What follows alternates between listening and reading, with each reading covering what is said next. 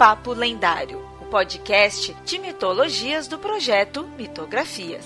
Quer conhecer sobre mitos, lendas, folclore e muito mais? Acesse mitografias.com.br.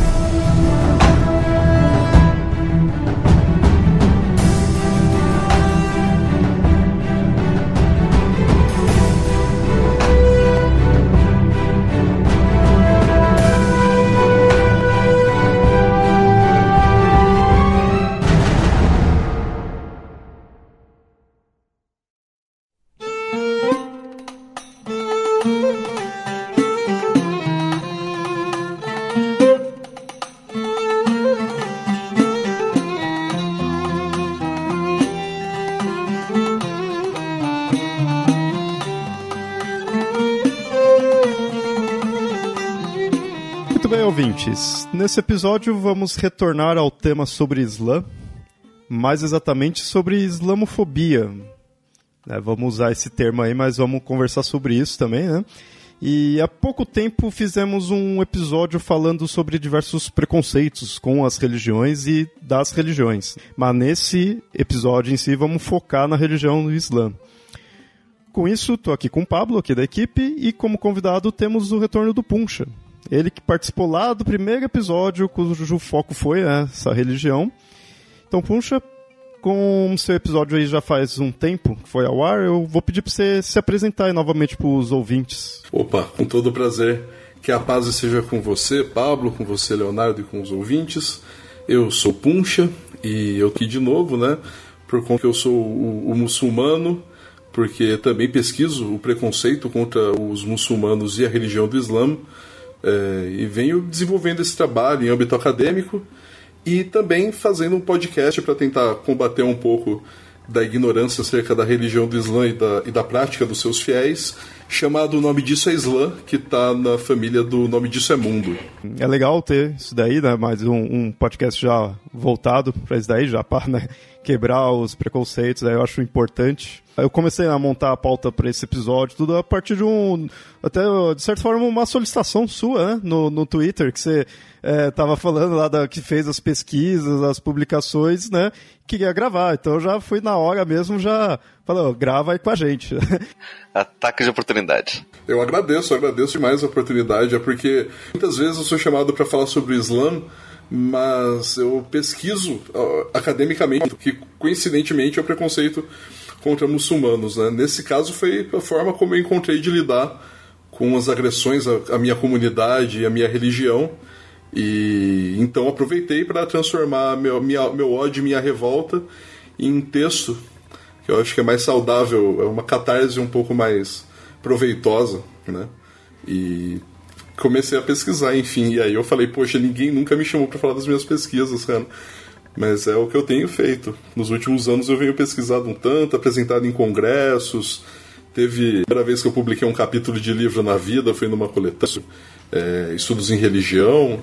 E, e tenho tocado esse barco aí por algum tempo. Então você pode falar pra gente um pouco da pesquisa, como é que, o que, que você estava pesquisando, qual era o problema e, e o, em geral assim, o que, que você tem encontrado?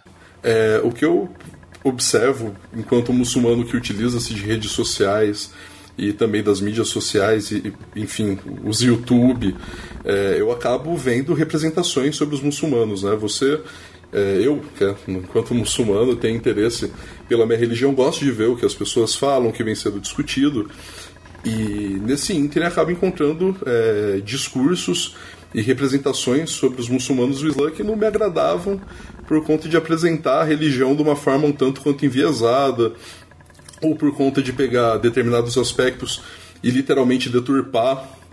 É, eu procurei formação no Instituto Latino-Americano de Estudos Islâmicos, onde eu me formei num curso de quase três anos sobre divulgação do Islã. Então, é, eu fui me munir de alguns critérios para poder identificar melhor o que era e o que não era discursos é, efetivos sobre os muçulmanos, o que falavam ou não da religião. E eu percebi que internacionalmente essas pesquisas são conduzidas é, em diferentes instâncias, né?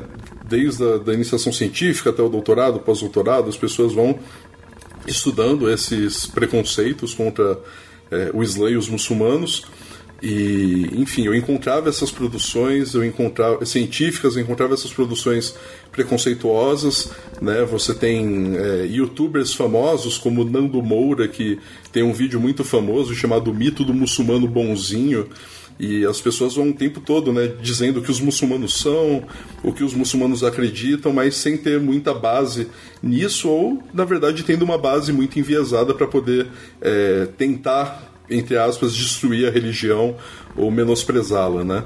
E aí eu comecei a fazer essas pesquisas observando isso em redes sociais, percebi que existem diferentes viés de pesquisa. Você tem pessoas que pesquisam com questionários, né? Pessoas que fazem pesquisas uh, em obras uh, na, na, literatura e você também tem pesquisadores que vêm estudando as mídias sociais que acabam sendo um espaço de aprofundamento de identidades e, e valores, né? E assim eu acabei fazendo algumas, algumas hipóteses né, acerca, lendo essas pesquisas, pesquisas e aplicando a casos brasileiros. Né? Então, eu fiz uma pesquisa sobre algumas produções do Twitter, uma sobre produções no YouTube, e assim eu segui, né, é, abordando essa, o que eu chamo de islamofobia né? E que também os pesquisadores internacionalmente chamam de islamofobia, mas discutem é, o conceito, né? Então eu comecei escrevendo, eu comecei com resenhas, porque eu achava que as pessoas deveriam ler aqueles livros que estavam circulando fora,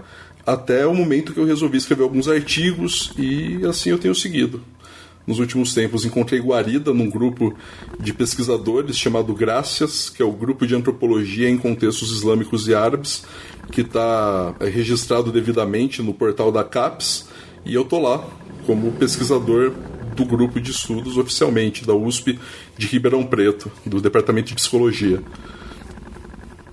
Tem um pesquisador nos Estados Unidos que ele fez sucesso um tempo atrás, estourando dando umas explicações para jornalistas também preconceituosos sobre o Islã. Não sei se você chegou a, acompanhar. O que faz isso é o Mehdi Hassan. Eu acho que deve ser esse, mas eu achei muito legal, porque a, a jornalista estava generalizando demais as, as, coisas sobre o Islã. Ah, não, porque o Islã é, é, propaga é, mutilação genital. Isso não é verdade? Eu falei, não, não é verdade. Como assim não é verdade? Foi o que eu aprendi? Não, não é verdade, é outra coisa. E aí estava sempre argumentando, falando: olha, você não pode confundir o que é o Islã, o que são os estados cuja participação da população é o islamismo. É, aí, você, aí ele começa a mostrar que muitas dessas práticas acontecem também em estados cristãos. Né? Ou seja, são coisas que são associadas ao Islã, mas que não, não é próprio do, do Islã. Você tem encontrado bastante bastante disso, de, dessas confusões, de você te reconhecer, tipo, não, isso daqui não tem nada a ver com os lances, as pessoas atribuem como se fosse.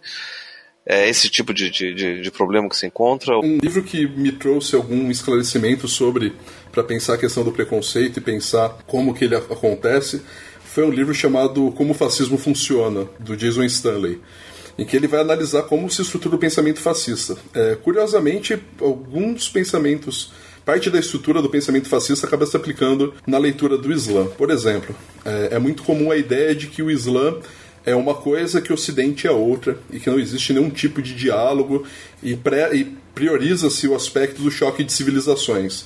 Então esse é um aspecto que eu encontro muito comumente em, em redes sociais, em vídeos e produções sexuais, de que o Islã seria um, um, um, na verdade não uma religião, mas uma ideologia.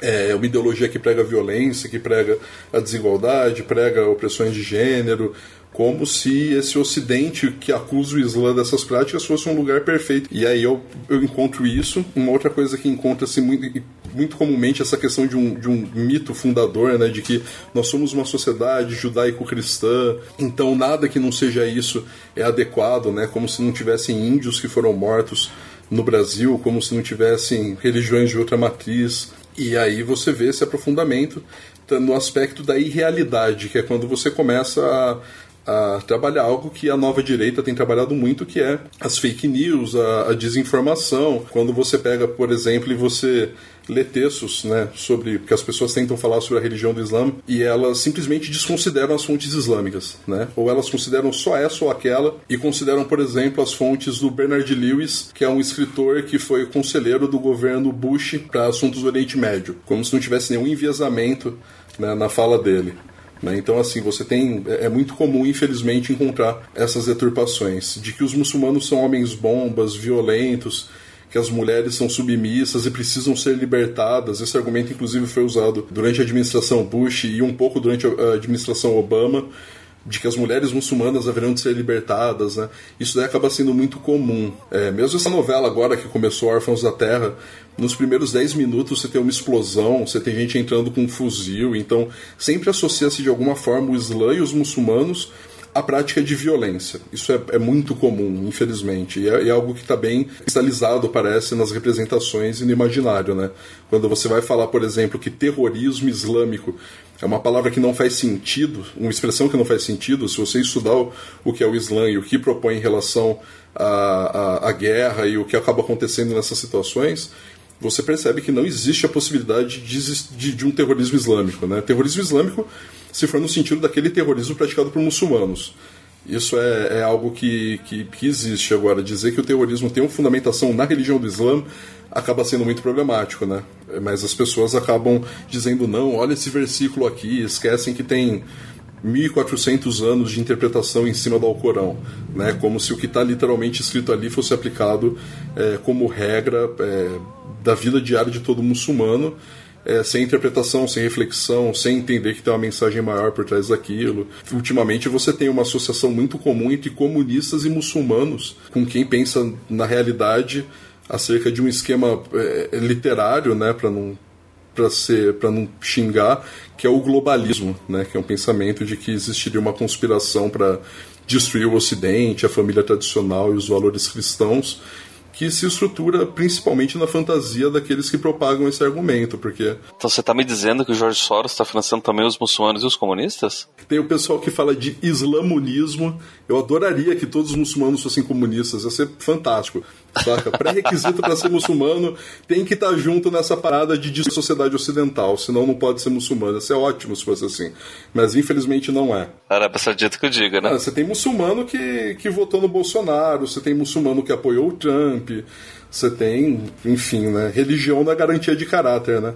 E é doido, cara, porque você pega, tipo. É... Tradutores de Direita, o canal do YouTube. Os caras têm vídeos sobre o Islã. O que, que, que, que eles estão falando ali, cara? Eles estão falando bobagem. Simples assim. Tem coisas que eu aprendi neles que eu não aprendi na, em fontes islâmicas. E que depois, procurando em fontes islâmicas, eu falei: tá, tá tudo errado o que eles estão falando. Saca? Que nem eles têm uma ideia de taquia. Taquia é uma coisa que eles adoram é, é criticar, adoram se criticar a taquia. É, saiu naquele livro O Chá dos Chás. Eu não vou conseguir citar o nome do cara porque é polonês, o nome do escritor mas ele, ele fala né, sobre, a, sobre a taquia, né, que seria uma mentira que o muçulmano conta né, para ter ganhos, né, para não para não sofrer punições, né? E aí você vai ver o tradutores de direita ter um vídeo sobre a mentira que os muçulmanos contam, que a taquia. Então o cara diz no vídeo, fala: "Você nunca deve confiar no que o muçulmano diz. Sempre que o muçulmano fala alguma coisa é uma mentira ou pode ser uma mentira, porque existe a taquia." Aí eu fui pesquisar nas fontes e realmente existe a taquia, existe a possibilidade de você mentir, mas para você mentir para salvar a sua vida, né? Você pode dizer eu não sou muçulmano se isso for salvar a sua vida, entende? Né? Você pode dizer eu não sou muçulmano se estiver numa situação de opressão, né? Essa parte eles não abordam.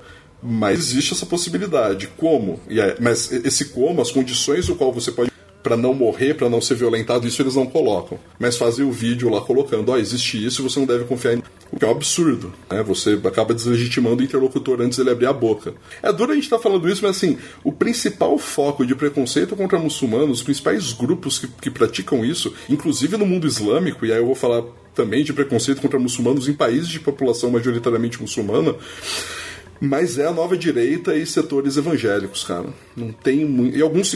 Uma parte ou outra dos cristãos, dos católicos, mas não tem. Não tem muita dúvida, assim. A nova direita abraçou esse argumento de que o muçulmano não presta e bate nessa tecla sempre que pode, cara. E você tinha citado a questão de, de terrorismo e tudo. É, acho que o principal argumento, tudo gira, acho que em torno dessa ideia, né?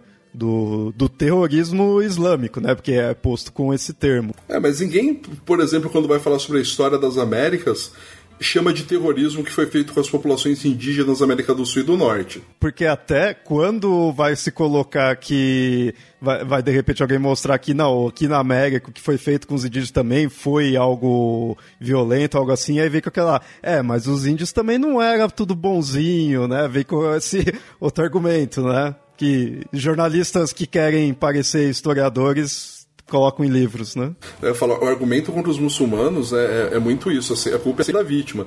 É, apesar de feitos do colonialismo e imperialismo, né, os países da África, do Oriente Médio e da Ásia deveriam ser muito gratos pelo colonizador ao invés de se revoltar contra ele, né? Tipo, talvez seja isso um pouco que as pessoas quiseram, quisessem, né? Um pouco de gratidão, né? Pela Inglaterra ter, ter matado gente, estuprado e traficado drogas, né? E pelos franceses também terem feito isso, né? Talvez um pouco de gratidão pela violência que sofreu. Os índios também tinham que agradecer, agora tem iPhone, bermuda da Adidas, né? Tem, tem leis que protegem eles, né? Tipo, têm, têm que ser gratos. E é interessante que eu, eu tava vendo, tava tentando procurar agora estatística, deixa eu ver se, se abre, mas fizeram um, um, levantamento de, de quais foram os ataques terroristas que aconteceram nos últimos anos nos Estados Unidos. Parece que a direita americana faz mais ataques terroristas nos Estados Unidos do que qualquer tipo de ataque que envolva o islamismo. Sendo que boa parte desses que envolvem o islamismo são de pessoas que se dizem ligadas ao Estado Islâmico, mas não necessariamente são, ou de ataques que acontecem e depois o Estado Islâmico reivindica o, o ataque, sendo que não necessariamente estava envolvido. Mas eu não lembro é, qual dos ataques que aconteceu, mas foi na Europa, não foi nos Estados Unidos, que um dos atacantes, um dos terroristas, ele tinha, a, alguns meses antes de cometer o atentado, ele tinha comprado, sabe aquela série For Dummies, para idiotas? O cara, o cara comprou Alcorão para idiotas e comprou um outro livro assim, tipo, de que não era uma editora islâmica, que não era exatamente um muçulmano que escreveu. E comprou esses livros. Não estou dizendo que ele fez o terrorismo por esses livros, mas é, é, seria assim que o ataque terrorista de um desinformado desse é, seria tão representativo do Islã quanto a resposta de um vestibulando de medicina sobre um aspecto da medicina é uma pessoa que não está dentro da área, não conhece bem a área, que não está inteirado do que está acontecendo, não sabe qual é a cena, o, que, o tipo de discussão que está sendo feita e resolve fazer a coisa acontecer e está fazendo cagada. Simples assim. O muçulmano que pratica violência, assim, o muçulmano ele pode praticar a violência enquanto defesa mas nunca como ataque. Isso daí é praticamente unânime nas fontes tradicionais. Você não pode agredir né? Você pode se defender, mas agredir é, é proibido isso. Deixa eu fazer o advogado do, do diabo aqui. Vou, vou aqui defender os, o, os críticos, né? pegar o do senso comum que a gente conhece e vou questionar você com relação a isso. Né? Então, o que, que você me diz sobre toda a questão das cruzadas e do jihad, dessa questão de que não necessariamente das cruzadas, mas do, dessa questão de, da, da, da expansão do Islã através da espada, né, que foi feita né? É, com, mas se ao mesmo tempo você me diz que o islamismo, o, o, muçulmano não pode agredir, como é que você justifica isso? Ou como você responderia a uma, uma, uma crítica dessas? Esse é um dos conceitos que são muitas vezes deturpados pelos críticos do Islã, pelas pessoas que se colocam como críticas do Islã, que é o de jihad.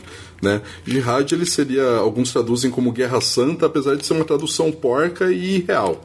A melhor tradução possível para jihad é esforço ou empenho. Então, quando o muçulmano ele se purifica, porque isso é necessário para a oração e para uma série de outros atos, se purifica ritualmente para fazer as suas coisas, ele pode estar tá fazendo um tipo de jihad, né, se isso demandar um esforço. É, as, a, a, principal expansão do Islã se deu é, muito mais pelo estabelecimento de rotas comerciais e pela unificação de povos. Né? Então, quando os muçulmanos chegam na Síria, é, que estava é, sob domínio do Império Romano, dos, enfim, você tem um, uma adesão muito grande da população aos, aos, aos muçulmanos por conta de que eles apresentam uma religião que é como uma continuidade da religião cristã que eles praticavam já na região.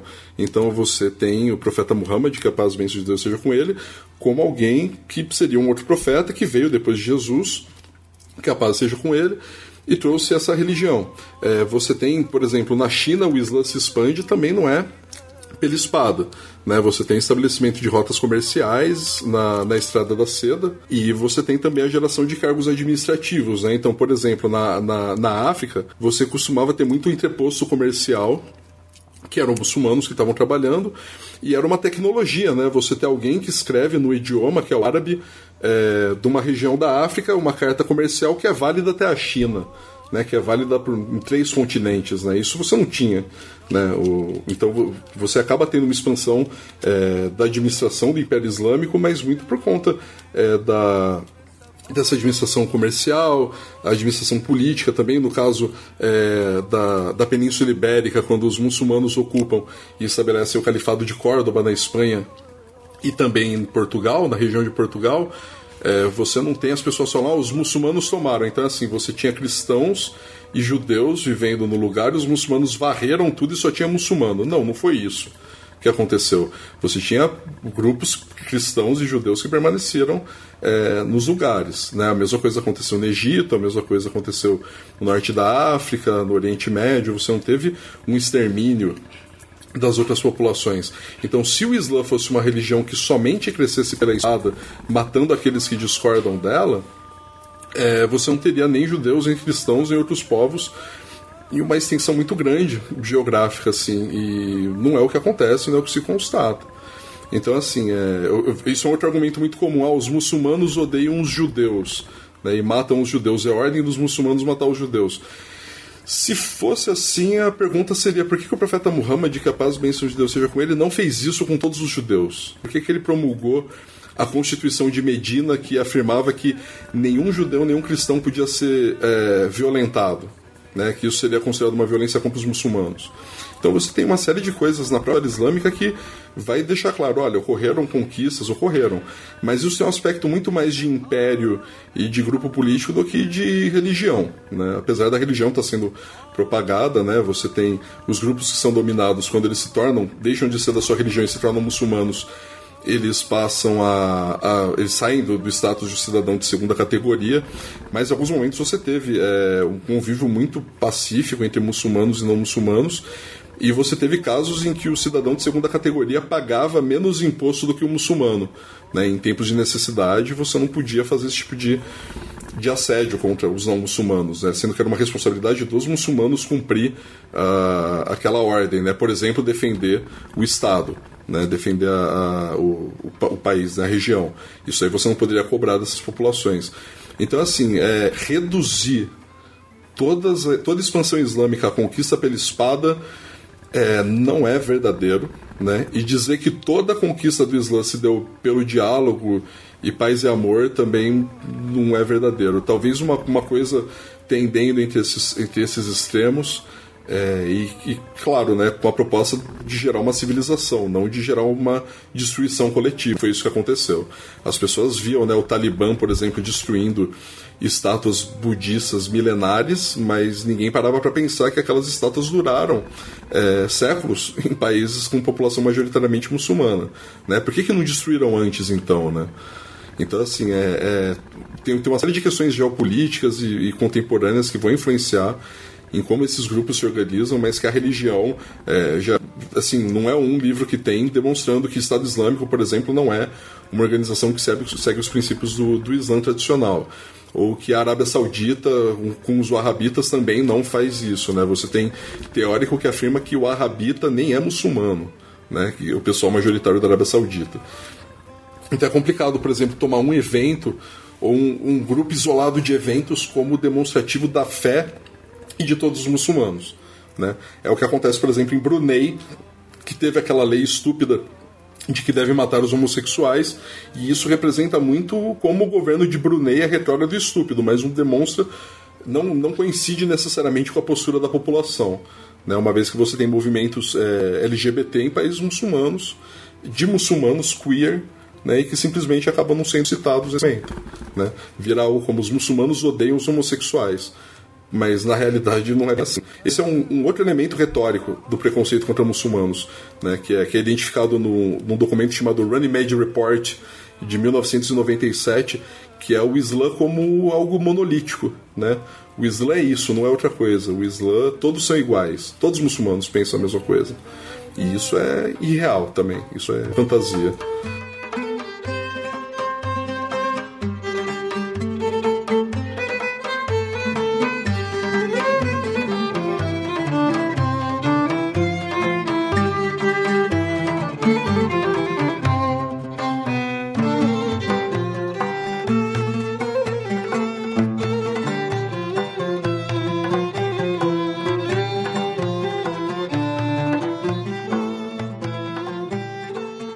Gente prosseguir na, na discussão, queria só ver contigo uma, uma discussão que eu tinha te provocado no, no Twitter há um tempo atrás.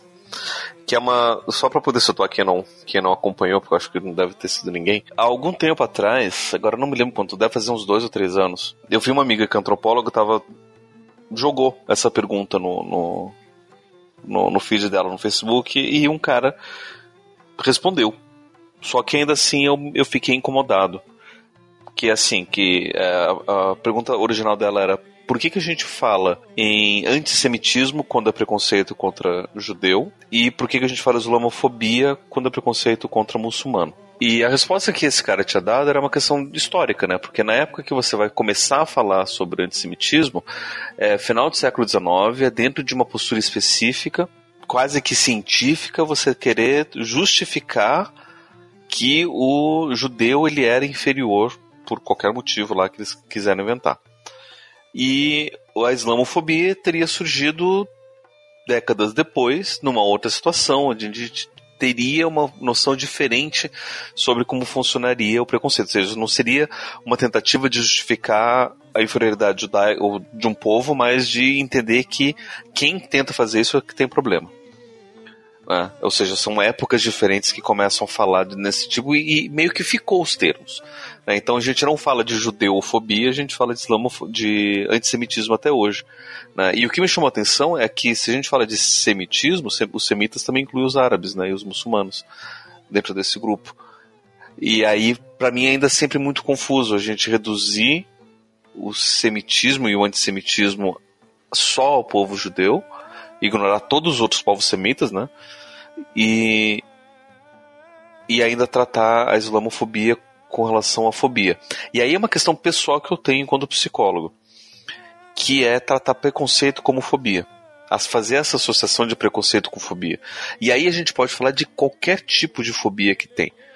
Né? Desde da islamofobia, LGBTfobia, homofobia, transfobia, lesbofobia, né? daí a gente pode derivar bifobia né, cristofobia, gordofobia também, né? Você, ou seja, qualquer tipo de preconceito que você possa ter, você associar com, como sendo uma fobia. E para mim isso é complicado, porque fobia, pelo menos dentro do, do, do olhar psicológico, ele é uma condição específica de um medo extremo de alguma coisa. E, e, quem me chama a primeira atenção isso foram alguns alunos que começaram, é, cristãos, obviamente, querendo dizer que não existe homofobia, né? Só existe aqueles que, que, que seguem a Bíblia aqueles que estão errados, e que homofobia não é errado, né? Enfim, daí tentando justificar por que, que não existe isso, porque ninguém tem medo de homossexual. E eu começo a ver que, poxa, de fato, a argumentação é estranha, porque se você começa a justificar como sendo fobia, é como se você tivesse medo do outro. E não necessariamente um preconceito. E aí, de novo, uma questão pessoal que a gente já falou sobre o nosso, no nosso episódio sobre preconceito, que para mim o preconceito não é um problema pessoal, não é que eu sou preconceituoso. Mas o, o preconceito é sempre um elemento de, de estruturas sociais, onde você tem uma estrutura dominante uma estrutura dominada, e você tem elementos sociais de diminuição da estrutura dominada nunca da estrutura dominante. Né? Então, por isso que não existe racismo reverso, por isso que não tem, é, fem... sei lá, é, que pode pensar num, num sexismo reverso, os homens sendo oprimidos. Tipo, não, não, não, não existe isso, porque você não tem como dizer que a maioria vai ser oprimida de alguma forma ou vai sofrer algum tipo de preconceito. Né? Tanto é que em Myanmar a gente tem um exemplo claríssimo disso, onde você tem uma população majoritariamente budista que ataca uma minoria muçulmana, né, a ponto de tentar promover um genocídio de Estado contra muçulmanos que são minoria lá, sendo que nos países em volta os muçulmanos são a maioria. Né? Você vai ali, tipo, atravessa o, o, o mar, você chega em, na, na, na, Indonésia, que é o maior país muçulmano do mundo. Né? Então, é, então é, é, é, é, necessariamente uma noção política o preconceito. E a gente jogando para fobia, eu vejo que a gente acaba tratando como se fosse o problema do indivíduo fóbico. É por isso que assim, eu acho que é uma coisa que eu, eu tento bater um pouco e estou percebendo que é o que eu faço, apesar de usar o conceito é, islamofobia é que é procurar a discursividade, e pro, pro, aí pega a questão da análise do discurso, a discursividade anti-islã e anti-muçulmanos. Né? Nesse sentido que pode ser entendido também a islamofobia. É, eu entendo que não existe é, uma islamofobia no sentido de que tem um CID é, que tenha, esteja registrada no, no, como aracnofobia, ou como belenofobia, ou agorafobia e outras fobias reais. Né? Mas eu tenho a impressão que esse termo é utilizado, como você falou, também por uma questão política. Né? Os, os, grupos de muçulmanos acabaram se organizando com esse tipo de apreensão. Você tem uma coisa que parece ser muito. Parece que nós entramos numa era dos relatórios nos estudos do preconceito contra muçulmanos. E todos eles são relatórios que chamam de islamofobia, né? mesmo relatórios produzidos pela União Europeia, é, relatórios produzidos pelo Conselho das Relações Américo-Islâmicas, é, por organização na, na, na, no Reino Unido, você tem o coletivo contra a islamofobia na França, né? então mesmo os nomes acabam sendo utilizados, mas por conta de que é, esse associa-se também à questão da ignorância, frente aos muçulmanos, né? E que, a fobia, e que esse caráter de fóbico poderia vir um pouco desse desconhecimento. Agora, é, é, um termo que realmente, né? Você tem um livro muito interessante do Christopher Chris Allen, né? Chris Allen é o nome, é, chamado Islamofobia, é de 2001 ou 2011, não vou lembrar, mas é, no qual ele vai discutir, é 2011, no qual ele vai discutir como que é essa, como, como, como que pode se usar esse termo efetivamente. E aí ele termina demonstrando que, olha, é, é dessa forma que os movimentos sociais de muçulmanos na luta pelos seus direitos vêm definindo, né, o preconceito que sofrem como islamofobia, e é praticamente isso que tem sido que tem sido utilizado, né? Então, eu acho que é necessário ter essa perspectiva crítica mesmo que islamofobia é, é um conceito esvaziado se você não deixar bem claro né, o que você está entendendo por. Então eu entendo nas minhas pesquisas a discursividade é, que visa justificar, legitimar uh, ou violentar simbolicamente os muçulmanos, né, é, diminuindo os seres humanos que aderem a essa religião e tentando de alguma forma é, vilanizar, né, tornar como monstro, tornar como vilão essas pessoas que se tornam muçulmanas.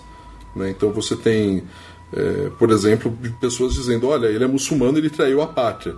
Né? O Alexandre Frota fez uma postagem dessas um tempo atrás, colocando que um. Ah, ele era um brasileiro que se tornou muçulmano e não merece o nosso respeito. Tipo, é, é de fato, quem vê o, o, a pessoa que sofreu essa agressão não vai sair gritando na rua, gritando: oh meu Deus, um muçulmano. Né? Mas vai entender, por exemplo, se tiver uma medida do Estado que diga: olha, agora uh, os muçulmanos devem fazer um registro uh, especial, como acontece na China. Né? Os muçulmanos ter um, uma observação específica da polícia, como aconteceu na Inglaterra. Né? Então, esse tipo de, de forma de se conhecer os muçulmanos que acaba sendo chamado também de uma forma islamofóbica, né? uma vez que ela aceita a violência contra o muçulmano. Pode ser que ela não pratique, pode ser que a pessoa não tenha uma prática da violência contra o muçulmano, né? não entra numa rede social, não joga uma pedra numa pessoa na rua. Mas ela aceita e fala: ok, tudo bem que aconteça isso com o muçulmano, o problema deles. Né? E muitas vezes também a pessoa conhece o muçulmano a partir de fontes que, que não estão preocupadas com, com o que se fala tradicionalmente, tradicionalmente na religião, e ela conhece o Islã, sim, de uma forma deturpada. Ela conhece. É tanto quanto, sei lá, um, uma pessoa da nova direita hoje, do direita São Paulo, conhece o marxismo e os comunistas. Né? É tanto quanto. Uma coisa parecida. Mas, de fato, eu acho que não existe ainda registro no CID, né, do, de islamofobia, não, não, não, sei se existem. Eu li um artigo de uma pesquisadora que ela atendeu é, no consultório pessoas é, que tinham relatos assim de aversão com muçulmanos, que acabava tendo problemas, e, e ela escreve sobre, né, e ela termina falando, olha, é, a gente pode considerar que é um tipo de, de preconceito que, que estrutura outros aspectos da vida da pessoa e que convencionou se chamar de islamofobia mas que eu não acredito que é uma fobia, é um tipo de preconceito que deve ser caracterizado dessa forma. Então a gente usa islamofobia com a falta, talvez, de outro termo técnico melhor para unificar as pesquisas, cara. É, existe uma pesquisa, aliás, um, um grupo de pessoas que está tentando incluir na, na próxima edição de, do Manual de Psiquiatria um transtorno de personalidade preconceituosa. Faz sentido. Né? Não, não faz sentido. Porque isso é reflexo de uma, de uma sociedade que tem uma estrutura preconceituosa. Eu não consigo conceber nenhuma pessoa que seja preconceituosa que não viva numa sociedade que é preconceituosa. É aquela ideia do indivíduo, de não ser do indivíduo e sim do coletivo. Né? Isso. Né? E é a partir do momento que você cria um, um transtorno de personalidade preconceituosa, você tem a desculpa perfeita para você incluir todos os indivíduos que demonstram preconceito e você consegue blindar completamente toda a estrutura que é preconceituosa contra esses grupos que sofrem preconceito. Não, isso é problema daquela pessoa. Ah, entendi. Então a gente não precisa mudar nada da estrutura que é preconceituosa, que evita que, por exemplo, o, o é, se, um, se um muçulmano tem dificuldade de entrar no, no, no aeroporto, não é porque é, é, a estrutura social cria impedimentos contra o, o, o, o muçulmano. Né? Ou seja, não é porque a estrutura social é preconceituosa, não é porque aquele guarda especificamente que foi preconceituoso do problema Sim, daquele entendi guarda. Entendi agora, entendi o que você quis dizer. Legal. Entende? É bom, é isso mesmo. Você tem razão, porque é uma, é uma questão da formação cultural. Você tem a é, Hollywood ajudando na, na, na solidificação desses, desses estereótipos. Você tem é, produções até em quadrinhos fazendo isso, enfim. É, é uma coisa que não, não, efetivamente não está no indivíduo mesmo. Só no indivíduo, né? Está também, principalmente nessa formação. Eu imagino também, né? Você chega é, para essa questão da construção da identidade, né? Muitas vezes se dá na, na, na, na identificação e, na, e no desrespeito, na, na crítica, entre aspas, aquela pessoa que se opõe, ou aquele grupo que se opõe à sua, à sua identidade, né? Então seria como se fosse um inimigo original, né? Então, contra todos os cristãos e contra todos os judeus, quem são quem é o inimigo, né? Seriam os muçulmanos, por definição. Né? E isso é um pensamento que esquece que existiram relações, né? que esquece que a Europa foi um, um, continente extremamente antissemita, tiveram preconceitos e matança de judeus, e que não aconteceu evento semelhante ao que aconteceu na Europa, né, com, com, com judeus em países de maioria muçulmana. Né, nunca teve um holocausto, por exemplo, que, é, que alguns inclusive vão chamar de holoconto, né, para poder deslegitimar o sofrimento dos, do, dos irmãos judeus. Ou seja, existe toda uma suspeita né, acerca da realidade. Né, ela é frágil para essas pessoas. E aí o muçulmano acaba virando isso, acaba virando o que eu aprendi na televisão, acaba virando o que eu li na revista Veja, acaba. Você tem até que nem. Mesmo a questão da islamofobia é absorvida pelos críticos dela, né? Então você tem um artigo do, do Reinaldo Azevedo chamado Islamofobia é uma ova, né? No qual ele vai falar: não, tá, tá é isso mesmo, os muçulmanos têm que ser malhados. Né? É, apesar de, de, de, não considerar que tem efeitos é, não só na internet, né, o que ele está fazendo. E você tem também o David Horowitz, que é um, uma pessoa ímpar, que escreveu um, um, livro chamado Islamofobia, o crime, crime do pensamento, crime pensamento, do, crime ideia do futuro totalitário, né? No qual ele vai relacionar isso, né? Você não pode fazer nenhuma crítica, né? Tanto você tem até um outro artigo que chama Islamofobia ou Islamorrealismo, né? Então assim, as pessoas conf, confundem as representações que se fazem sobre os muçulmanos com a realidade da prática dos muçulmanos, né? Então é tudo isso acaba acontecendo. Então, assim, tanto os críticos dos muçulmanos quanto e da religião do Islã. Eu estou usando críticos assim para ser caridoso com essas pessoas, porque não dá para chamar de crítica o que é feito muitas vezes, né? Mas os críticos do Islã e dos muçulmanos e os muçulmanos organizados da sociedade civil têm usado o termo islamofobia. E isso é uma coisa que, assim, pelo jeito, nos artigos vai ter que ter alguns parágrafos a mais explicando direitinho o que é islamofobia. Só posso agradecer publicamente a você, Pablo, por ter me dado esse toque e me ensinado, cara. Porque é importante, é importante pra caramba pra não ficar, pra não fazer isso que você falou, falar é, é problema do indivíduo, não, um problema muito maior do que isso, cara. Falando disso daí, é, eu acho que um assunto que sempre vai acabar trazendo é a questão do 11 de setembro, quando se fala de islamofobia, vamos usar esse termo, né? Por enquanto, aí, como você disse, por falta de um termo melhor, né? Mas quando se fala do, de islamofobia, acho que o 11 de setembro é um evento marcante, é algo que acaba trazendo né, para a conversa. E é algo que eu tenho pensado muito e isso tem me gerado algum, alguns questionamentos, assim. Assim, eu acho que para nós três marcou bastante, porque nós três aqui tem idade próxima aí, então a gente viveu o antes e o, e o depois do, do 11 de setembro. E aí eu vejo pela, eu analiso pela minha vivência mesmo, né? São questionamentos bem pessoais mesmo, porque eu, eu me lembro assim de quando antes do 11 de setembro, quando eu via em jornal a questão do, das guerras que acontecia no Oriente Médio, mesmo quando envolvia Estados Unidos ou coisa do tipo, para mim eu olhava aquilo lá eu não via aquilo como algo é, religioso em si. Eu via como é, ah, é questão do petróleo, é uma guerra ali político-econômica, né? Tá, tá naquilo lá. Beleza. Aí você vai assistindo os filmes hollywoodianos, aí você vê assim, claro, eu, já via, mas assim, eu via, conforme eu fui crescendo, foi né, ficando mais, é, mais esclarecido. Mas aquele negócio, eu via ali mostrando, ah, o soldado vai para o Oriente Médio e aí enfrenta o, os árabes, né? Porque colocava-se tudo como uma coisa só, tudo árabe e muçulmano, uma coisa só, acabou, né? Por dessa forma.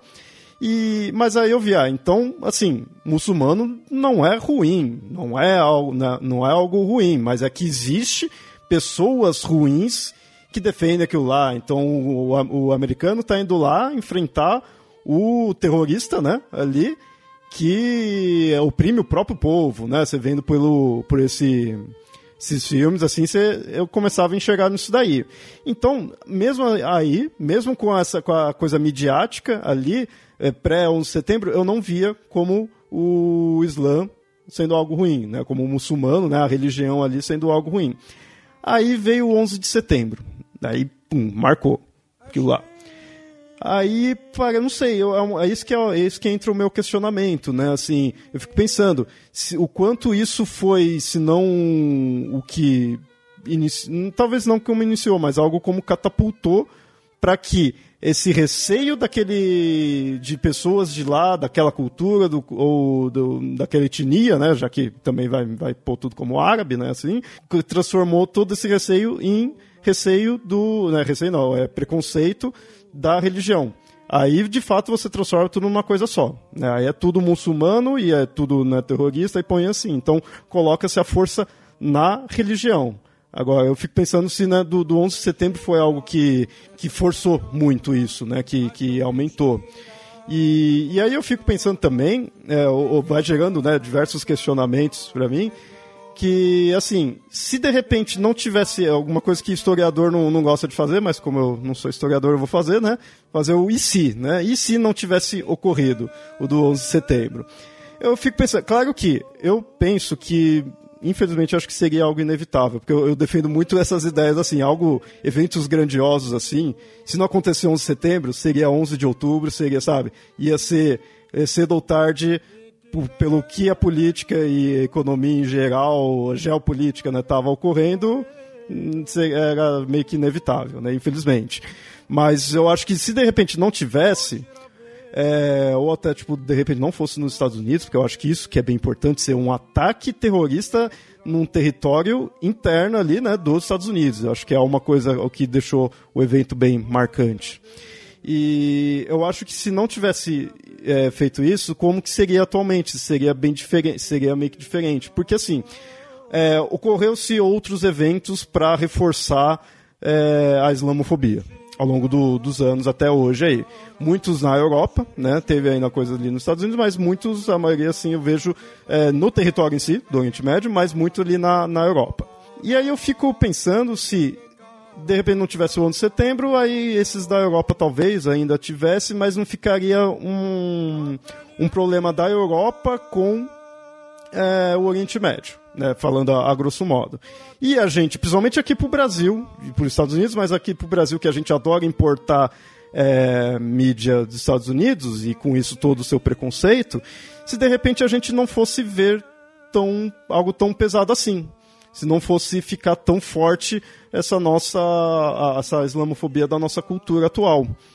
É, porque a gente tinha já muçulmanos aqui, tinha árabes, né? Vamos já unir tudo isso daí. Então, tinha pessoas da, dessa cultura aqui.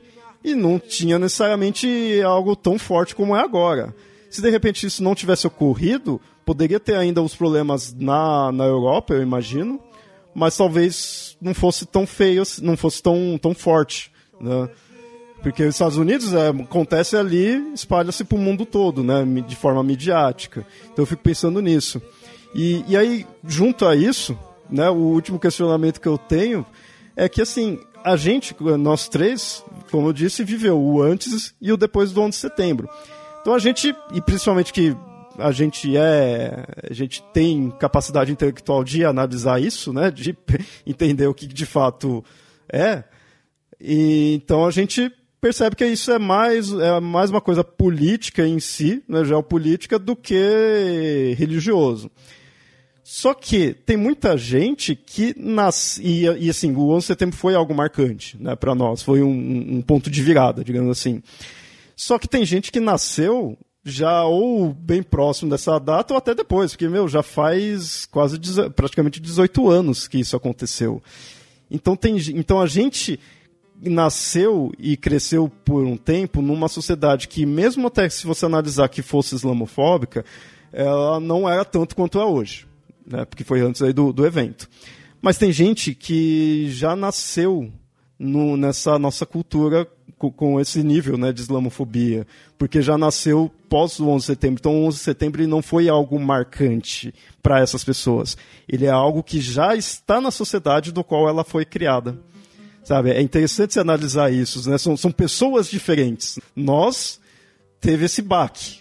Então a gente compara o antes com o depois. A outra pessoa não, a outra pessoa já nasceu uma sociedade que já teve esse baque, né? Ela já nasceu ali, então para ela ser influenciada, acho também bem mais fácil, né? Posso complementar esse questionamento, já que você trouxe a questão do IC, porque daí eu queria ver também o que o Puxa fala sobre isso.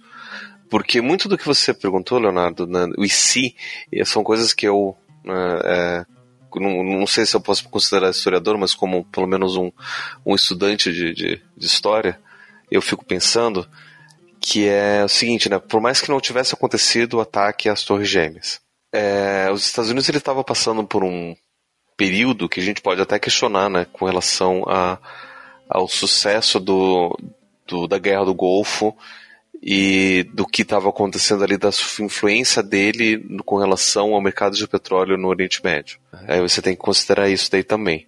Então, talvez uma forma que eles tenham para poder fazer isso seria é, desestruturando os países que tenham um, uma certa organização é, política um pouco mais forte e que poderiam eventualmente oferecer uma resistência contra os seus aliados.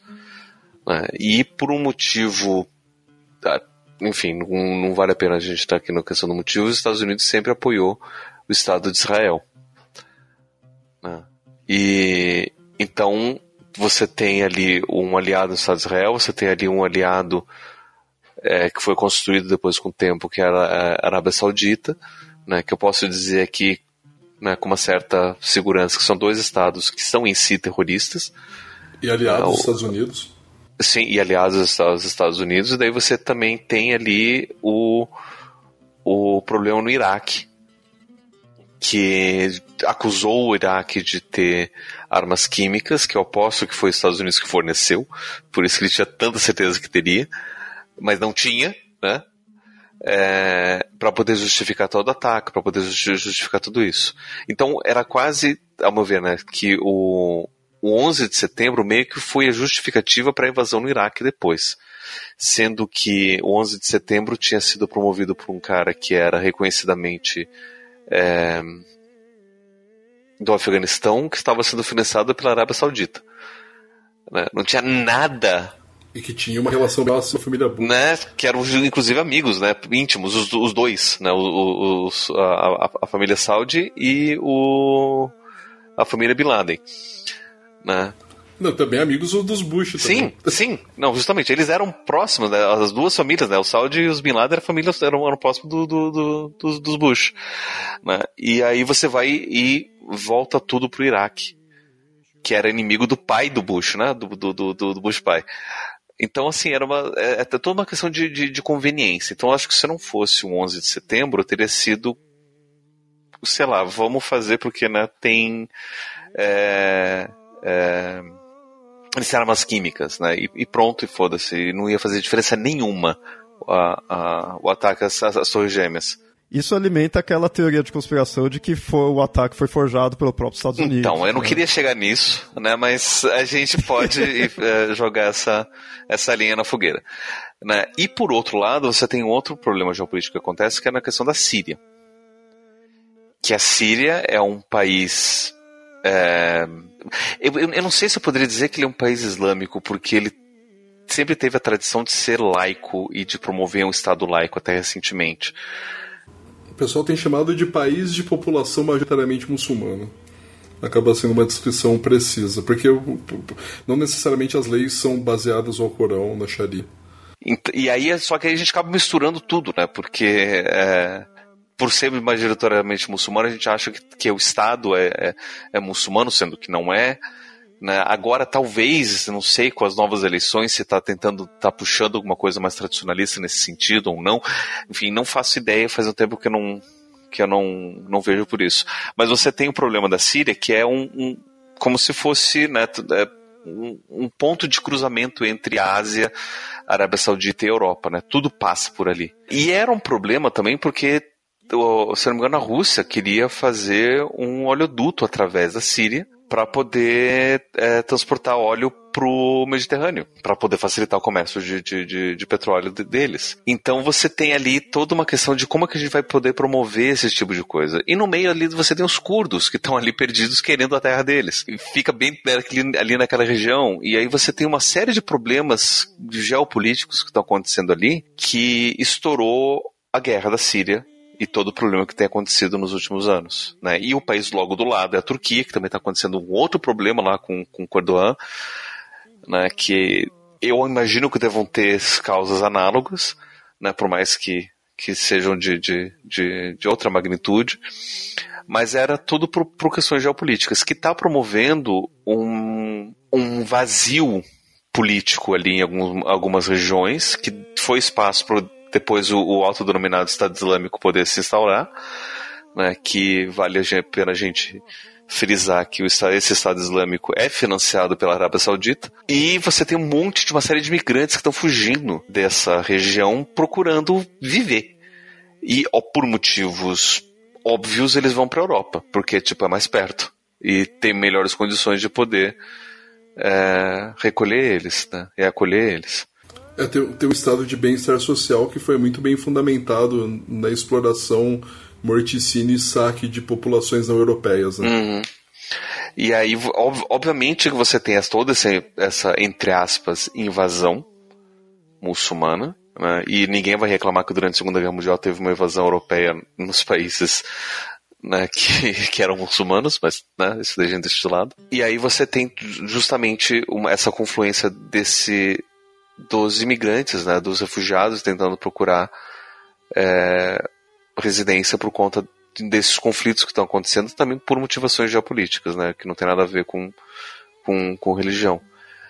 E aí você tem o campo para o preconceito acontecendo junto. Então, se não fosse o 11 de setembro, teria ainda tudo isso por trás para poder corroborar o que está acontecendo hoje, a visão de hoje. Então, eu pessoalmente acho que não teria mudado em absolutamente nada a nossa posição atual com relação ao preconceito islâmico. Eu acho que teria mudado muito pouco, eu acho que continuaria tendo. Você tem uh, as primeiras manifestações do Conselho das Relações Américo-Islâmicas são devido a, a eventos anteriores, como por exemplo o atentado de Oklahoma, é, que também foi um atentado cometido por grupos de muçulmanos.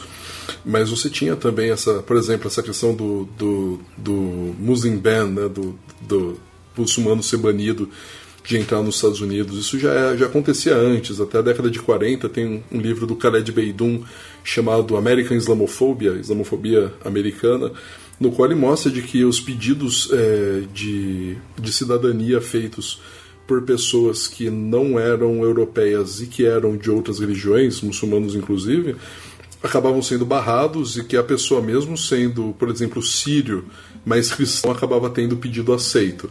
Né? E você tem até uma. Eu acho que não é islamofóbico ter uma postura crítica em relação à questão dos refugiados, a recepção deles, mas acho que é islamofóbico sim você, por exemplo, dizer, como alguns blogs dizem, que os muçulmanos estão fazendo isso, que é uma a peregrinação, que é um, um dos pilares da fé do Islã, que é peregrinar até Meca, né, cidade sagrada de Meca, é, estão dizendo que esse é um tipo de peregrinação também que é feito, que é para dominar a vida das pessoas, porque os muçulmanos, eles, é, que nem coloca o, aquele terrorista da Nova Zelândia no manifesto dele, The Great Replacement, ele coloca que você deve matar inclusive as crianças, né? Porque se você não matar as crianças muçulmanas agora, é o seu filho amanhã que vai estar lutando contra elas. Então, assim, a, a instila-se o medo de receber pessoas é, refugiadas que estão procurando levar a vida delas, que se concordassem com aquelas barbáries, provavelmente por lá ficavam, né, mas que estão fugindo. E o 11 de setembro ele acabou evidenciando muito assim os muçulmanos é, em, em, nesses aspectos negativos, né? Mas também é uma coisa que tem um, um, autor de um livro chamado The Fear of Islam, o medo do Islã, do Todd Green, que ele vai chamar de eventos gatilho, né? Quando tem um evento gatilho, disparam-se reações contra muçulmanos em diferentes lugares do mundo. Então, quando teve o atentado no Charlie Hebdo, onde inclusive um muçulmano foi morto pelos terroristas, né? É, você teve pichações na Mesquita Brasil, lá na Avenida do Estado, em São Paulo. As pessoas foram lá e picharam, né, de Sui Charlie, e colocaram. Então você tem um evento que acontece em outro país ou em outra região e acabam se gerando reações islamofóbicas ou preconceituosas sobre a região no Brasil. É isso que o que o Léo falou sobre a questão da, de importar as coisas. Né? O Brasil tem um processo intenso de tradução cultural de conteúdos que vão desde modelos educacionais até a música, o cinema e que perpassa também a importação de preconceito que vai é, se estabelecer né, no, no, Brasil de alguma forma por alguns grupos vão é, identificar, vão conseguir unificar é, pautas internacionalmente, pelo menos sem essa hipótese né, de que é, grupos nacionalistas acabam tendo um, um, uma unificação em âmbito internacional quando identificam um inimigo em comum, né, independente se a sua nação é a grande nação brasileira né, ou a soberana nação estadunidense, né, o inimigo é o mesmo. Né? Então você acaba tendo essa unificação em âmbito internacional de grupos nacionalistas. Né? É, o 11 de setembro ele contribui nesse sentido para radicalizar também assim é uma coisa que o Leonardo falou sobre nós vivemos sobre é, uma época né, que algumas pessoas nasceram depois do 11 de setembro, mas por outro lado muitas pessoas vivem também depois que começou a guerra ao terror. Né? Então, alguns vivem sob a égide do 11 de setembro, outros vivem sobre o medo constante né, da, da, da invasão, da destruição de uma força, uma potência estrangeira é, no seu país que vai lidar com as pessoas como, como se fosse lixo, né? Que é o que aconteceu onde os Estados Unidos acabou se metendo, né?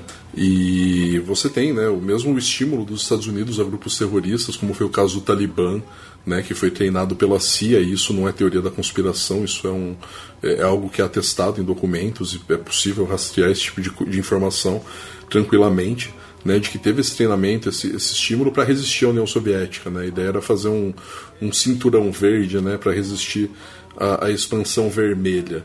Né? Só que parece que as coisas mudaram. Né? As pessoas agora começam a olhar para os muçulmanos com o medo que se olhava anteriormente para os comunistas. E você tem até alguns grupos de, é, de pesquisadores. Né? Você teve uma coletânea chamada Antissemitismo e Islamofobia, duas faces do mesmo problema, está em inglês mas que os pesquisadores eles vão investigando como que algumas estratégias que eram utilizadas para argumentar contra os judeus e a religião judaica hoje são utilizados para argumentar contra os muçulmanos e a religião do Islã. Assim, a mesma, a mesma retórica, né? só que mudou a questão da intensidade. E hoje você tem também uma tentativa de acabar com, a, com o passado de preconceito, né, dizendo, olha, nós somos a favor de Israel, né, nós somos uma civilização judaico-cristã, quando a gente sabe né, que os judeus eles foram marginalizados né, no continente europeu, maior parte é, dos lugares. Né. Então acaba tendo Hoje, então, você tem essa, essa coisa de que os muçulmanos são um problema, mas são um problema por quê? Por conta de uma religião do século VII não por conta da geopolítica, não por conta da história, não por conta da sociologia, não por conta do imperialismo, não por conta de outros eventos, não. É a religião que é o problema. Esse é um argumento islamofóbico, esse é um argumento que instila mais medo do que explica a realidade. Né? Porque entender, por exemplo, como que os iranianos viviam antes da Revolução Iraniana e entender como passaram a viver depois, né? É, isso também é uma coisa que se evita, né? As pessoas colocam fotos né, de mulheres andando nas praças de Teherã com os cabelos à mostra, mas não falam sobre o preço que a população pagava para que esse tipo de coisa fosse possível, né? Por exemplo, era proibido pelo regime do Shah Reza Pahlavi que as pessoas usassem roupas tradicionais. Elas eram é, algumas vezes despidas na rua ou levadas para a delegacia. Né? O, a polícia secreta também no Irã tinha um, um papel de torturar as pessoas muito intenso. Então você tinha essa tentativa de reprimir que as pessoas tivessem uma identidade islâmica, né? que expressassem assim, olha, você olha e sabe que é um muçulmano. Isso acaba acontecendo com as mulheres de véu, né, de hijab, por isso que elas acabam sendo as maiores vítimas de violência física. Né? Teve um ano na França que 100% das agressões contra muçulmanos, na verdade, foram agressões contra muçulmanas. Né? E você tem também a minimização de outros grupos. Né? Você tem um relatório do Anti-Defamation League, desculpa, não um relatório, é uma, uma reportagem, que é a Liga Antidifamação, que é uma liga é, de judeus nos Estados Unidos, descrevem que todos os atentados de 2018 nos Estados Unidos tiveram íntima relação com movimentos de direita, não com muçulmanos. E se você observar após 11 de setembro, é, você tem relatórios, um relatório que saiu em 2017 no governo Bush, no começo de 2017, em abril, que se você somar as mortes causadas é, por atentados terroristas de extrema direita e causadas por muçulmanos, você tem mais de extrema direita. E se você colocar os tiroteios em escolas nessa conta, eles acabaram matando mais do que os atentados de extrema direita e atentados muçulmanos somados. Né? Então, assim, qual que é o problema? O problema são os muçulmanos. Não, o problema não é que a gente tem arma de fogo pra caramba e uma cultura de violência e, e hedonista e que vale a pena matar para viver. Não, a gente não, não é um problema. O problema é os muçulmanos. Esse é um argumento é, que vem sendo reproduzido no Brasil por alguns grupos. Né?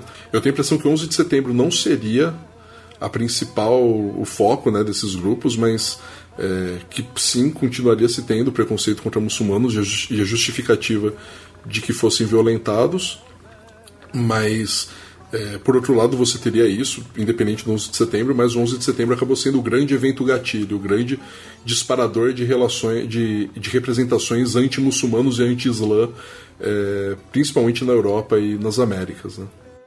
É quase como se o 11 de setembro fosse a desculpa perfeita para a população ocidental aceitar todas as tragédias geopolíticas que os Estados Unidos quiseram fazer na, no Oriente Médio, né? Sim, é, é, é mas é isso. Lamenta-se o 11 de setembro, que morreram 3 mil pessoas de fato, deve ser lamentado, foi um ato, um, um ato medonho e tenebroso, mas não se lamenta com a mesma frequência os 60 mil sírios mortos pelo colonialismo inglês e francês, a dezena de milhares de indianos também mortos pelos ingleses, nem os egípcios mortos pelos franceses.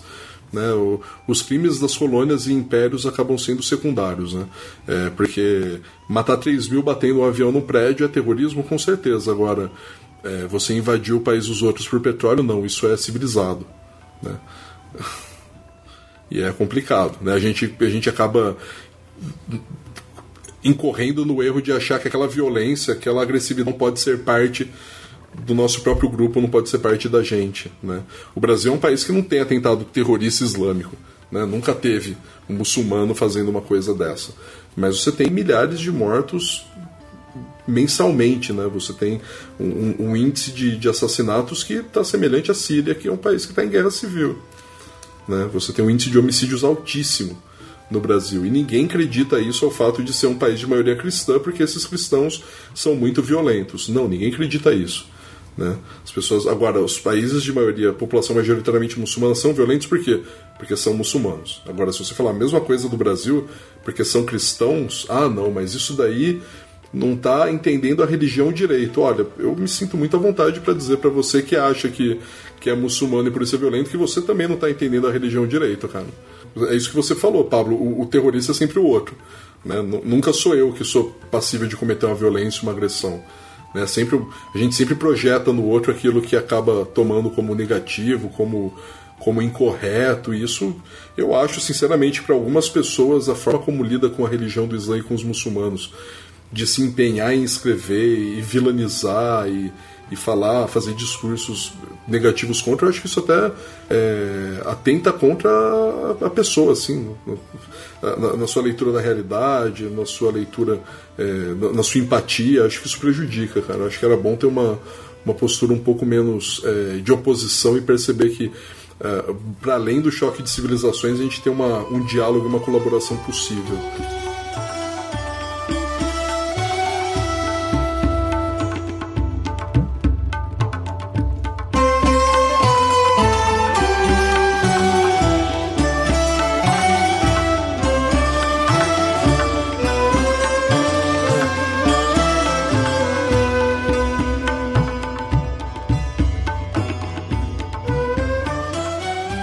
A gente mostrou muito aí de eventos recentes de forma geopolítica, né? Aí a gente citou a questão dos Estados Unidos, o próprio o do 11 de setembro em si, mas nisso a gente poderia ver que a islamofobia ela seria algo recente, recente, tipo, nos últimos séculos, assim, ou é algo que sempre teve, assim, se você analisar a, na origem ali no, do, da religião daria para se encontrar uma islamofobia quando estava principalmente em contato com a Europa? Olha, que você falou na origem da religião, pensei em eventos quando o profeta Muhammad, capaz bênção de Deus seja com ele, estava vivo. Né? Porque você tem um evento que, que, que, representa isso, que uma mulher chamada Sumaya bint Kaab, que é inclusive o nome da mesquita que tem na, em Embu das Artes, né? É, ela foi assassinada por conta de ter aderido à religião do Islã. Né? Ela foi assassinada com uma lançada, né? Ela levou um, um golpe de lança é, no útero dela, né? no ventre. É muito significativo até que é uma mulher negra que é assassinada, a primeira pessoa morta por ser muçulmana. Qual o motivo que mataram ela? Porque ela era muçulmana, porque ela saiu da religião dos seus ancestrais e adentrou na religião daquele fulano ali. Né? É assim que, que foi visto né, o evento. Então você tem é, uma série de tensões que permeou também as primeiras comunidades muçulmanas, né? É, a permissão de Deus para que os muçulmanos pudessem se organizar é, militarmente para resistir veio 10 anos depois que o profeta Muhammad recebeu a revelação. Então, durante 10 anos, os muçulmanos sofreram desde embargos comerciais até a violência física é, por, pelo fato de serem muçulmanos.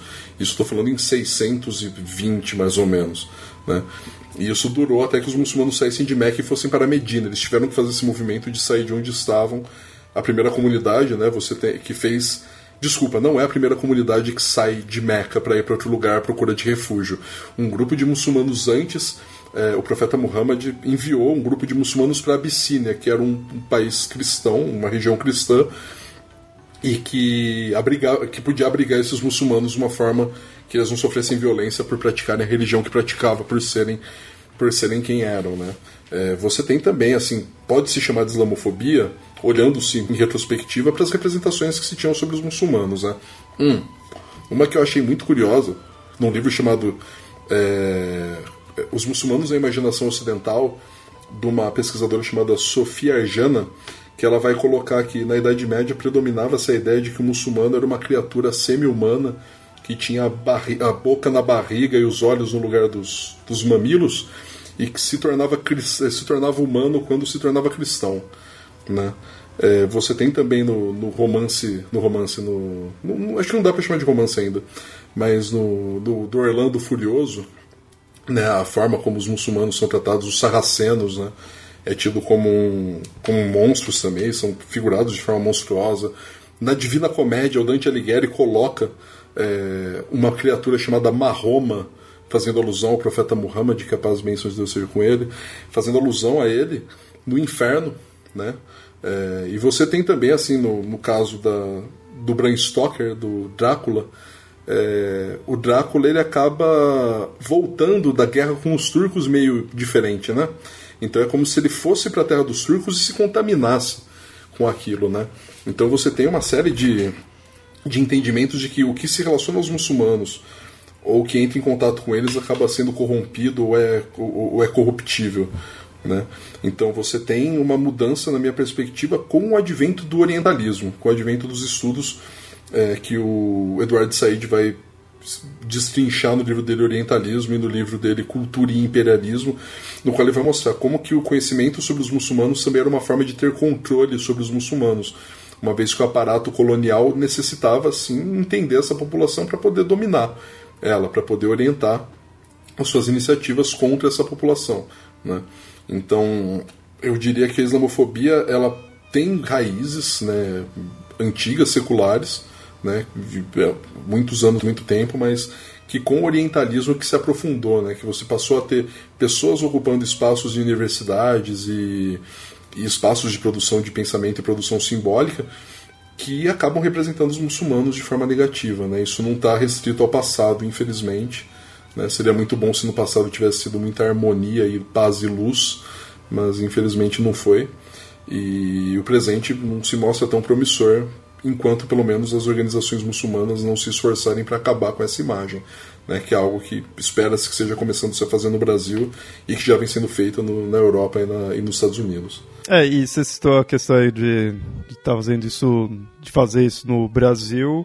É, uma coisa que eu fico acho que é o que mais me deixa. Uma das coisas que mais me deixa puto quando é esse assunto, assim, é aquilo que eu tinha né, citado anteriormente, que aqui acaba importando. Ma mais uma vez, né? Voltando à questão do, do, do 11 de setembro. É claro que teve toda a mídia ali mostrando a questão, ah, é o, é o Islã, é o muçulmano, né? A mídia foi forçando algo assim. Mas lá nos Estados Unidos ou na Europa, que aconteceu alguns ataques ali, é, você entende do cidadão comum ficar aterrorizado, né? Por isso que é né, o terrorismo ali. E aí vai ter a mídia é, pondo para ele quem é o inimigo. Aqui não não teve, como a gente falou, né? Como, como você citou, aqui não teve ataque de nada desse tipo. Mas então isso que eu fico, assim, pô, a gente já tem uma cultura. É, não vou dizer que tem uma cultura, mas tem é, muitas pessoas aí do, do Oriente Médio, e aí com isso traz a cultura, traz a religião de lá, já tinha-se isso há, há muito tempo. E, sei lá, o cidadão comum só vê que a pessoa, sei lá, trouxe a culinária, né, ali, vai aproveitar da, da comida, do, da, da outra cultura ali. Mas aí, quando é a questão da religião, aí cai matando né, e muitas vezes literalmente cai matando, né, cima, vai para cima da pessoa, por ser da, né, da outra religião. E aqui não tem, é, não vou dizer que no outro lado, no lado dos Estados Unidos, teria motivo para isso, mas aqui tem menos ainda. O que, o que tentam colocar na conta dos muçulmanos é o atentado em Realengo. Porque o menino lá ele falou que queria ser enterrado envolto em panos brancos e que só poderia ser tocado por pessoas puras, e ele usou uma argumentação é, que, que alguns reconhecem traços de, de uma retórica islâmica. Só que eu acho que é muito, muito mais claro que isso seja por conta dos chãs e desses espaços que aquela pessoa convivia, mais do que por conta da religião, uma vez que se, se ele fosse muçulmano, né, uma vez que deram uma entrevista dizendo que não, ele frequentou a mesquita uma vez, ele veio uma vez ou outra aqui, mas, enfim, né? Eu diria para você, com, com alguns, com quase nove anos que eu me tornei muçulmano, eu ainda estou estudando frequentemente a religião. Eu acho que eu entendi muito pouco. Eu tenho a impressão que uma pessoa com poucas semanas de estudo também, e acho difícil falar isso foi por conta da religião. Né? Mas teve esse, esse é o único caso no Brasil que tem alguma relação. Alguns imbecis também, desculpa usar essa palavra, algumas pessoas também estão tentando fazer a relação do atentado de Suzano, porque um dos rapazes disseram que teria sete virgens esperando por ele, falando: olha lá, o cara tem relação com os muçulmanos, mas também é o tipo de coisa que é, acho que é mais para jogar uma fumaça em cima do problema real, né, que é do, da radicalização dos espaços online, ao invés de abordar o problema de fato, né? É, é isso que eu, que eu, que eu que eu fico puto, assim, sabe? Você tá, tá importando a, as idiotices lá de fora, sabe? É isso mesmo, o Ernesto Araújo mesmo, ele é especialista nisso, quando ele coloca que nós somos uma civilização ocidental e que nós vamos fazer, é, é vamos, não vamos ter relações ideológicas em nossas negociações, isso é um absurdo, é impossível, né? O apoio do, do, do presidente Bolsonaro ao Estado terrorista de Israel, porque é disso que se trata aquele, aquele lugar, é, também é uma. Não dizendo que ela se embasa necessariamente na islamofobia, né, mas você vendo a reação dos seus seguidores nas redes sociais, é bem claro que tem esse tipo de relação, né? E também tem a apropriação do preconceito contra muçulmanos quando é conveniente, né? Então, é, você estava até lendo um artigo esses dias falando sobre islamofobia queer, né? Que seria a incitação é, incitar os homossexuais dizendo, as pessoas homoafetivas dizendo, olha, os muçulmanos têm preconceito contra vocês, os muçulmanos têm ódio contra vocês. Como se esses grupos né, de, de da nova direita não tivessem também uma leitura de papéis de gênero e, e violências aceitáveis contra pessoas que fossem desviantes na perspectiva deles. Né? Você cria um monstro ali, né, pra assustar a pessoa. É, o muçulmano não é um cara que vai te receber com café em casa, saca? É o cara que vai te receber com um tiro de fuzil. E, poxa, nem tem o fuzil, mas tem o café em casa. Então, prefiro, prefiro oferecer café para as pessoas. E mesmo se eu tivesse um fuzil, eu acho que café. Né? Então, assim, é outra história, cara. As pessoas, uma vez eu via. Eu, tava, eu achei engraçado uma vez a pessoa dizendo: Ah, mas os muçulmanos odeiam homossexuais. E eu tinha acabado de, de dar um beijo no rosto de um amigo que, que é homossexual e tava me despedindo do cara. Sacou? Tipo, eu tenho que avisar então pro, pro meu amigo que vier aqui em casa não vir mais. Sabe? Quase toda semana vem, vem um amigo aqui em casa, às vezes vem ele e o, namorado, eu não recebo mais. Eu falo pra ele: oh, eu odeio vocês sabe? Tipo, as coisas não são assim. As pessoas são de carne e osso e elas se relacionam com as pessoas de carne e osso. Né? Então, a gente tem uma, uma vida, cara, e não é, não se reduz a esse estereótipo. Então, eu tenho certeza que tem muçulmano que odeia homossexual, por exemplo, mas tenho certeza que tem muito cristão também. E acho que as pessoas deviam trabalhar isso no coração delas para não ter esse problema. Você falou de você, então eu queria saber assim, como que você lida, né, com essa questão da, da islamofobia, porque é muito fácil, assim, para mim, só ficar indignado, né, com essas coisas que, que eu vejo, né, porque isso ou não, não, não afetaria diretamente. E como a gente mostrou aí que aqui tem essa islamofobia, tem, tá ficando, né, não só a islamofobia, mas outros problemas aí tá cada vez mais forte aqui no Brasil. Queria saber como que você lida né, com isso. Eu, pessoalmente, eu tomei essa postura de falar, vou escrever sobre o assunto é, porque eu acho que é o tipo de diálogo que deve ser realizado. Eu tenho que oferecer o meu melhor para a pessoa que tá que eu estou discutindo. Né? Então, quando a gente pensa na questão do jihad, uma vez o profeta Muhammad, que a paz e bênçãos de Deus seja com ele, estava voltando de uma batalha, e aí perguntaram para ele o que a gente. Perguntaram, os muçulmanos perguntaram: oh, o que a gente vai fazer? Ele disse: Nós saímos do pequeno jihad para o grande jihad. Então, o pequeno jihad seria o combate armado, a resistência por via das armas. E o grande jihad seria o esforço e o empenho em viver em comunidade pacificamente. Né? Então eu faço o meu jihad cotidiano procurando dialogar com as pessoas, procurando oferecer o meu melhor, procurando sorrir mais do que, do que fazer a cara carrancuda, né? porque isso também é uma ação caridosa né, para o muçulmano. O profeta Muhammad, que a paz e bênçãos de Deus seja com ele, deixou claro que você deve ter um comportamento que seja agradável para as pessoas, você deve ser uma pessoa que se coloca à disposição. Então, nesse ponto, eu também me sinto extremamente fundamentalista e jihadista quando eu faço isso, né? quando eu escrevo, quando eu dialogo, quando eu vou numa, numa escola da palestra, né? quando eu vou num espaço como esse para dialogar, para mostrar, olha, a gente não é a fantasia que as pessoas têm. Eu acho que é. Eu, eu, eu faço uma, uma coisa que alguns teóricos reconhecem sim como jihad, que é essa produção acadêmica, que é essa produção textual, produção cultural, que visa mostrar a religião e os seus religiosos de uma forma mais real, o que não tem o menor problema. Né? Não, não tenho nenhuma vergonha, pelo contrário, tenho muito orgulho de ser muçulmano. E também você tem casos concretos, como por exemplo, depois do atentado na mesquita, é, lá na mesquita, não vou lembrar o nome da mesquita, mas lá na Nova Zelândia, é, teve pessoas que entraram em contato comigo para discutir essa questão da segurança nas mesquitas, para implementar ações de segurança. Né? Você teve o caso, eu não vou citar o nome da mesquita, mas que botou polícia na porta. Né? Então as pessoas vão passar na frente da mesquita, o que, é que tem lá? Tem polícia. Né? E, e, a gente foi discutir né, a efetividade dessa medida, né? se é uma medida adequada exatamente, né? se não é melhor agir de outra forma. E você tem também o efeito das pessoas procurarem informação sobre os muçulmanos nessas, nessas situações. Né? Na Nova Zelândia teve um, um, uma matéria que saiu dizendo que mais de 300 pessoas se tornaram muçulmanas depois do atentado, porque foram buscar informação sobre a religião e acabaram se deparando com uma coisa muito diferente daquilo que fantasiavam. Então, assim, é, eu tento lidar com paciência, cara. Tento seguir o conselho corâneo de ter paciência e ter misericórdia e ter a certeza de que somente pelo conhecimento, somente pelo diálogo, a gente pode mudar essa situação. E acho que não só para os muçulmanos, né? acho que para todo grupo que de alguma forma é marginalizado, toda, é, todo grupo que acaba sofrendo violência por ser quem é, por fazer aquilo que tem interesse. né? É, que, que não violenta a vida dos outros, né? E isso daí acaba sendo um, um, um, cotidianamente assim, a gente lida também com, com alguma apreensão de que acabe e com apreensão de que aconteça, porque eu sei que eu provavelmente não vou ser agredido na rua, né? Provavelmente.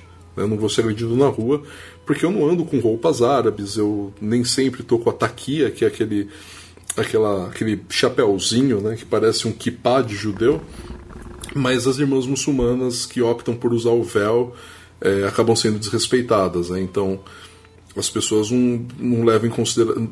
Assim, elas levam em consideração os índices de islamicidade, né? Quão, quão muçulmano você aparenta e isso acaba justificando a violência então, eh, para os agressores.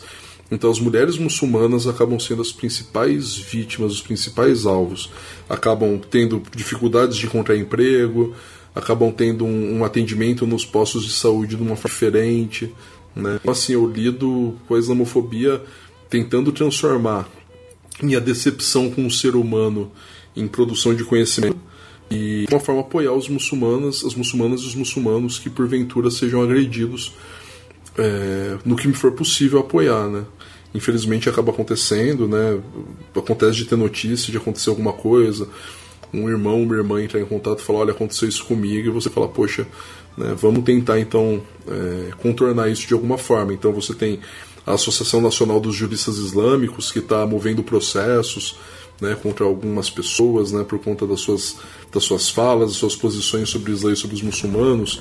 Né. Se você pesquisar no Twitter, por exemplo, muçulmano bom é muçulmano morto, é uma frase comum de se encontrar, ou muçulmano nem é gente, então combater isso, né, mostrando que a gente é gente, né, mostrando que nós somos pessoas de verdade, né, e que a gente não está a favor de um, de um plano de dominação mundial pelos muçulmanos. E se esse plano existe, muçulmanos que fazem parte entrem em contato, viu? Porque no, nove anos da religião, nunca ninguém chegou em mim falando pra gente destruir o, a civilização, saca? Pelo contrário, as pessoas querem construir, querem ter suas vidas com dignidade, abrir a sua lojinha, no caso do, dos migrantes e refugiados, arrumar um trabalho, passar no concurso público enfim, fazer as coisas que qualquer pessoa faz. Né? As pessoas querem ter um teto para dormir, comida para comer, a liberdade de pensar o que quer pensar. E isso os muçulmanos também têm esse valor, né? E defendem isso também, né?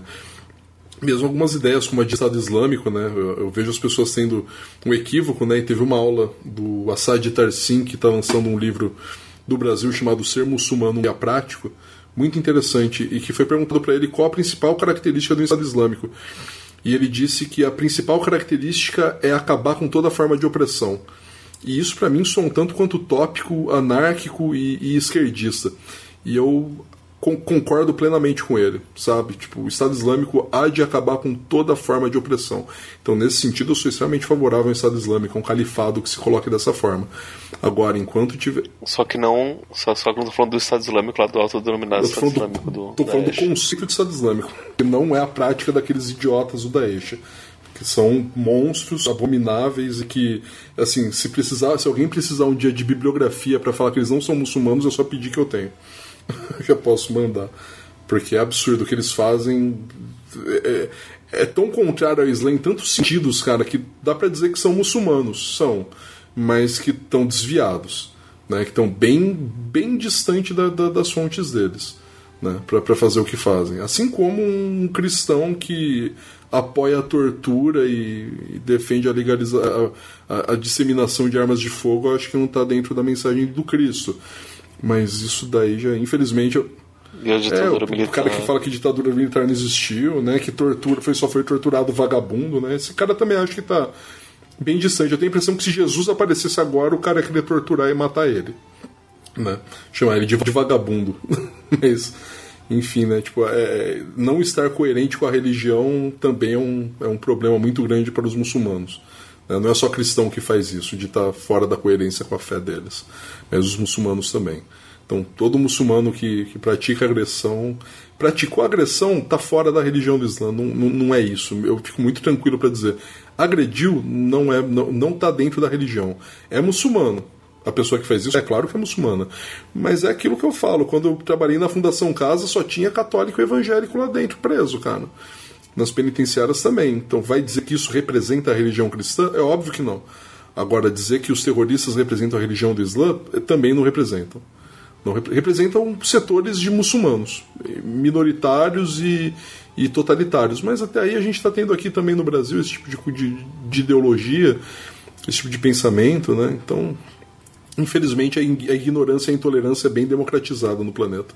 Bom, e essa pesquisa, que foi o que o, você fez e foi o que gerou aqui o, a pauta pro, pro episódio, é, eu vi que citava muitos dos livros, né, do, sobre o assunto, então eu acho legal agora você indicar, né, falar aí quais os principais desses livros, ou outros mesmo que esteja fora da, da pesquisa que você fez, mas que você acha interessante aí a gente falar aí pro ouvinte. Você não tem muitas pesquisas sobre islamofobia em português, você tem alguns artigos, você tem poucas dissertações, poucas, assim, acho que não tem nenhuma tese, é, você tem livro, você tem um livro que é o livro que eu recomendo, que até onde eu tenho conhecimento é o único livro sobre islamofobia no Brasil, que na verdade não é no, sobre islamofobia no Brasil, é sobre islamofobia e foi escrito no Brasil, que chama Minaretes, Demarcação Cultural ou Islamofobia Constitucionalizada, Minaretes Proibidos, desculpa, Demarcação Cultural ou Islamofobia Institucionalizada, né? no qual o autor vai discutir sobre o banimento de minaretes na Suíça, mas ele vai fazer uma discussão anterior sobre o que é a presença islâmica, sobre o que se entende por muçulmanos. Né? O autor é, é da editora da, de uma editora da Universidade Federal de São Carlos, que saiu esse livro. É, tem um livro também, um capítulo de livro é, da coletânea chamada Religião Não Se Discute, é, no qual você tem um capítulo que discute islamofobia, né, chama islamofobia e islamofobias, né, modalidades de preconceito contra muçulmanos, e o autor sou eu, desse capítulo de livro, no qual eu vou discutir a verdade de islamofobia, né, então você vai ter islamofobia de gênero, islamofobia com fundo étnico-racial, você vai ter também, como eu citei, a questão da islamofobia queer, você vai ter a questão da islamofobia estrutural e da islamofobia individual, ou, ou, ou dos grupos, né? e também a islamofobia arquitetônica, que é o que o livro que eu indiquei aborda, né? Dizer, ó, não pode ter mesquita aqui porque a mesquita é território islâmico. Né? Então, é, algumas dessas categorias eu abordo é, nesse capítulo de livro. Tem um, é, um livro muito bom que é introdutório ao assunto, mas que está em inglês, que chama The Fear of Islam, que eu citei, do Todd Green, que ele faz um apanhadão assim das pesquisas que foram feitas até 2015, mais ou menos, sobre o preconceito contra muçulmanos e a religião do Islã na Inglaterra e nos Estados Unidos, ele acaba estabelecendo uma comparação, mas você tem outras obras que acabaram surgindo, como a que eu citei do Khaled Beidun sobre a islamofobia nos Estados Unidos, tem um livro é, que eu fiz a resenha, eu precisava lembrar o nome dele, é, sobre é, islamofobia no Reino Unido, islamofobia em the UK, né, que vai abordar islamofobia específica né, da EDL, da English Defence League, da British, British National Party, da do BNP, né, é, e você tem esses, é, essas investigações sendo feitas né, é, do mundo. E, assim, não é um livro que vai lidar especificamente com a islamofobia, mas é que é um livro legal pra caramba que chama O Ódio como Política, que eu tive o prazer de encontrar o Leonardo no, lança, no, num dos lançamentos do livro em São Paulo, na, na livraria Tapera Taperai, que assim, o livro é sensacional.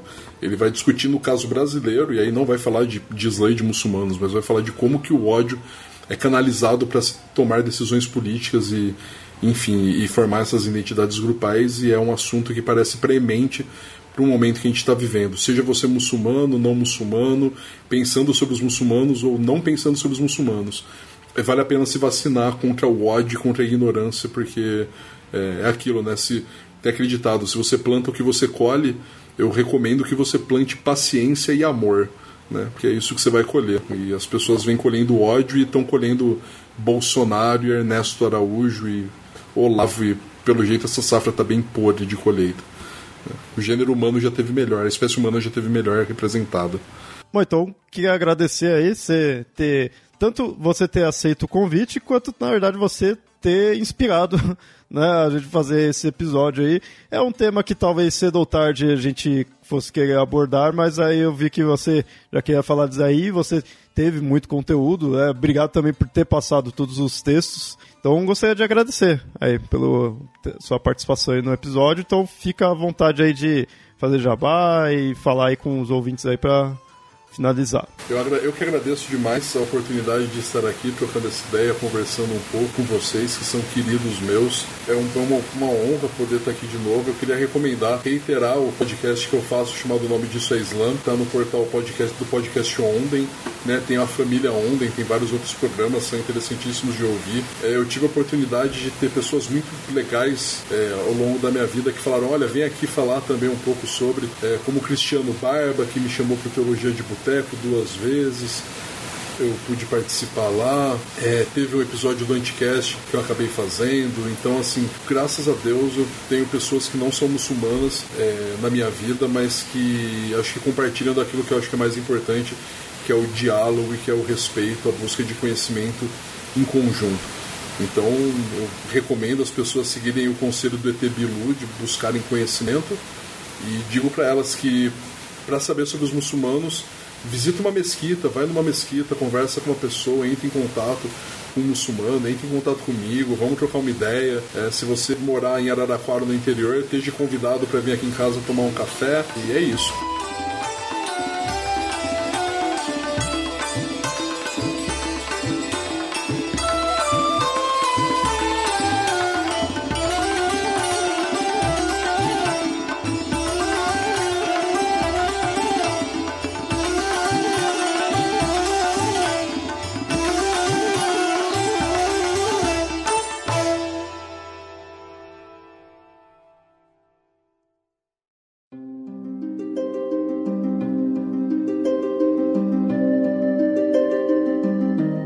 Ouvintes, espero que tenham gostado do episódio. Se tiverem algo a acrescentar, podem comentar no site ou enviar e-mails para contato@mitografias.com.br.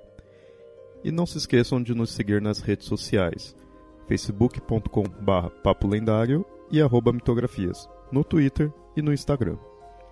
Esse episódio só existe graças ao apoio dos padrinhos e madrinhas do Mitografias, que colaboram com um valor mensal.